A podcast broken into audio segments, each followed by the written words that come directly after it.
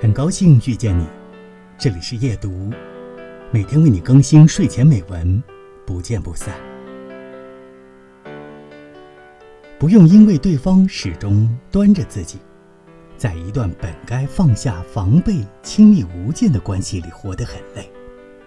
如果害怕卸掉完美面具的自己不再被爱，应该审视一下自己。在我的心中，我是否值得被爱？如果我不再保持优雅，不再元气满满，我在你的眼中是不是魅力锐减？你是不是不再爱我？陷入爱情中的人难免会这样患得患失，但在彼此的试探和自我的逐渐释放中，这个问题会有答案。